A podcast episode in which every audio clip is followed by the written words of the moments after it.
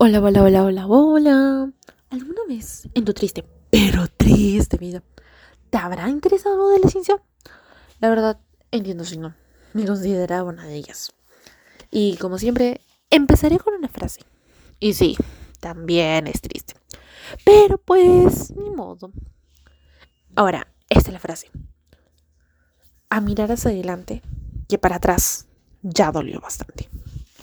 Ahorita vamos a hacer un review como en los anteriores capítulos. en el anterior episodio hablamos si la neuroplasticidad puede ayudar a un cerebro incapacitado o dañado.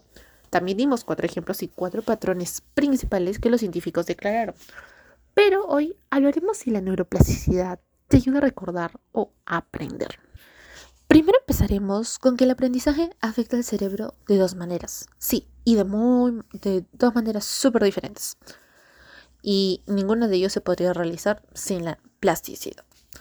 Como respuesta a una nueva experiencia o información, ya sea por la alteración de la estructura de conexiones entre las neuronas, haciendo más eficiente y adecuada las vías ya existentes. A comparación de la formación de nuevas conexiones entre ellas, donde se les otorga un incremento sobre toda la densidad sináptica. De ambas formas, el cerebro es moldeado para poder almacenar nueva información y si es útil poder retenerla. Hoy en día, el mecanismo preciso que permite que este proceso ocurra no está bien explícito. Unos científicos tienen teorías sobre que las memorias de largo plazo se forman exitosamente cuando algo llamado reverberación ocurre. Esto quiere decir que cuando somos expuestos por primera vez a algo nuevo o una experiencia nueva, esa información entra en nuestra memoria de corto plazo, la cual depende especialmente de procesos químicos y eléctricos conocidos como transmisión sináptica, para retener la información. En vez de cambios estructurales más duraderos y profundos, como los ya mencionados, los, impulsos electroquímicos de la memoria de corto plazo estimulan una neurona a la cual a su vez estimula a otra, la clave para hacer que la información dure. Sin embargo, sucede solo cuando la segunda neurona repite el impulso y lo devuelve a la primera. Esto es más probable que pase al percibir la información como especialmente importante o cuando una experiencia es repetida de manera frecuente. Y en estos casos el eco neuronal dura lo suficiente para hacer que la neuroplasticidad aumente conduciendo cambios de bueno, cambios estructurales duraderos que conectan la nueva información a las vías neuronales de nuestros cerebros.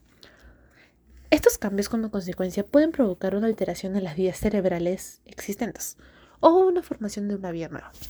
En ese sentido, la nueva información, experiencia sensorial, es cimentada o basada en lo que puede ser la locación más útil y eficiente dentro de la masiva red de neurocomunicación, así como le escucharon. Bien, eso quiere decir que mientras más repeticiones de la misma información o experiencia podrían conducir a más modificaciones entre las conexiones que la contienen, o a un incremento en el número de conexiones que puedan acceder. De nuevo, como resultado de la asombrosa plasticidad de nuestro queridísimo cerebro.